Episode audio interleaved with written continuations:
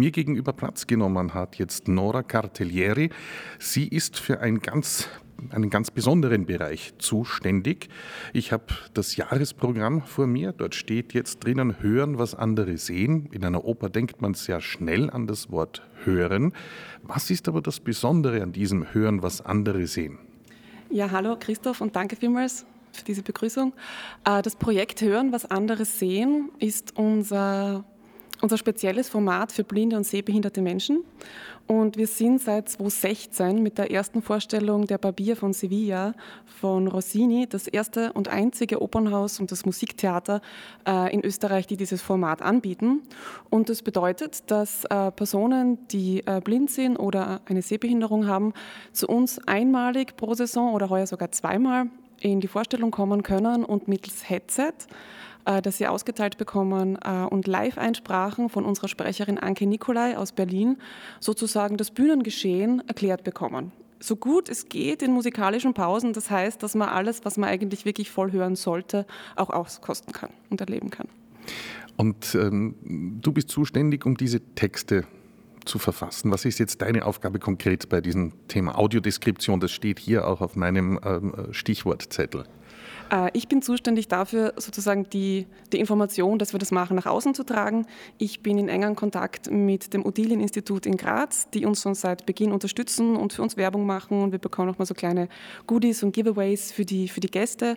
Ähm, mit den Blindeninstituten ähm, Steiermark, Österreich. Wir haben auch schon Gäste gehabt aus Kärnten, aus Oberösterreich, aus Niederösterreich.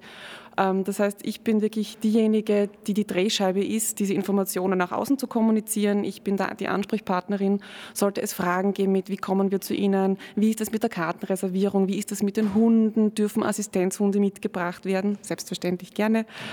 Ähm, das heißt, ich erstelle die Texte nicht. Dafür haben wir Anke Nikolai, die ähm, entweder allein oder im Team, je nachdem, ob sie Vorstellung braucht, ähm, das Skript erstellt und dafür bekommt sie von mir vorab äh, die Requisitenliste, die Kostümliste, das Libretto, das Programmheft und, und, und, damit sie einfach, und natürlich den Mitschnitt vom Haus, damit sie einfach so gut es geht und so präzise wie es geht äh, für uns das Audioskript erstellen kann, das dann auch Probe eingesprochen wird. Also wir haben auch immer eine Generalprobe, wo ich dann auch an sehr treue blinde BesucherInnen herantrete und sage, hey, habt ihr Lust, dann und dann zur Probe zu kommen und bitte auch Feedback zu geben.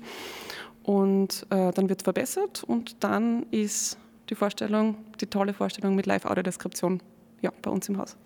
Ähm, das interessiert mich jetzt noch rein technisch, ähm, äh, wie das funktioniert. Man bekommt ein Headset, um eben diese Live-Audiodeskription zu hören, soll aber gleichzeitig auch die Musik hören. Das heißt, das dürfen nicht mm, Kopfhörer sein, die mir die Umgebungsgeräusche wegfiltern. Wie Ganz funktioniert genau. das? Ganz genau. Also es sind keine, ich sage jetzt mal, Noise Cancelling Headphones, ähm, sondern es ist ein bisschen so wie so eine Ohrklammer, kann man sich vorstellen. Schaut auch ein bisschen aus wie diese Kopfhörer, die man einerseits ins Ohr gibt und andererseits ist hintenrum so ein Schlaufer, das es hält. Nur für ein Ohr. Und das hängt an einem Empfänger dran, den kann man sich umhängen. Und dann wird auch unser Publikumsdienst ist geschult und erklärt immer vor der Vorstellung, auf welchen Kanal man gehen muss. Es gibt zum Glück nur zwei Kanäle und den Ausknopf und lauter leise. Das heißt, diese kleinen Empfänger sind sehr einfach zu bedienen. Und dann hört man auf einem Ohr äh, wird das Bühnengeschehen eingesprochen und auf dem anderen Ohr hört man dann ähm, die Musik und auch das Getrappel, wenn Auf- und Abgänge sind oder je nachdem, wo man sitzt, ein bisschen Gequieke sollte irgendwas oder das Rauschen vom Vorhang. Also man kriegt dann wirklich sehr, sehr, sehr viel mit.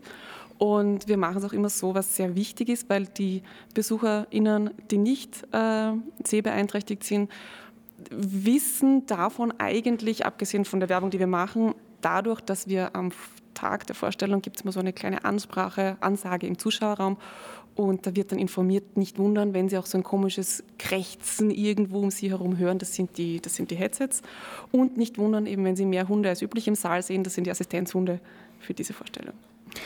Ähm, ich lese in diesem äh, Jahresprogramm, dass es zusätzlich auch noch äh, die Möglichkeit gibt, einen sogenannten Tastparcours zu besuchen. Ja, das ist ein ziemlicher Luxus, den wir bei uns im Haus haben. Also die Oper Graz hat diese wahnsinnig tolle ähm, architektonische diesen Anbau, die Glasbrücke und die verbindet das Opernhaus mit der Montagehalle, also mit den, mit den Räumlichkeiten, wo Kulissen gelagert werden.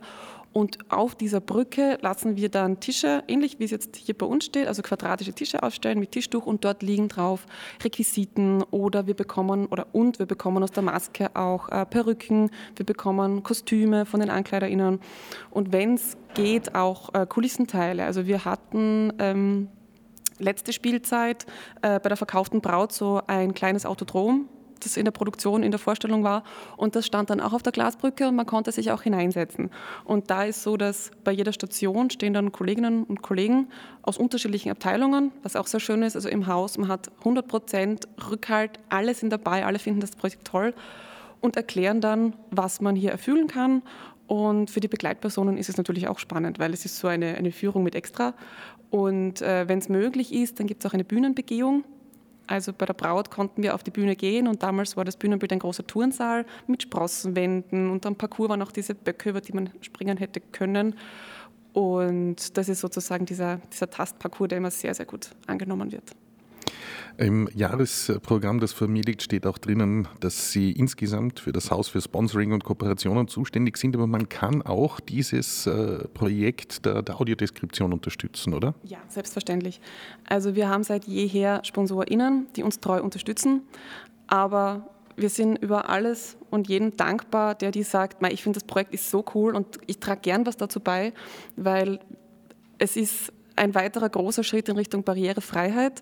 Und äh, wir haben zwar auch eine, eine Audioschleife für Personen mit Hörgerät. Also man kann sich, wenn wir es wissen, ähm, und man meldet sich beim Publikumsdienst oder bei der Technik einklinken, dass man, dass man äh, verstärkt ins Hörgerät oder ins Cochlear-Implantat das hört.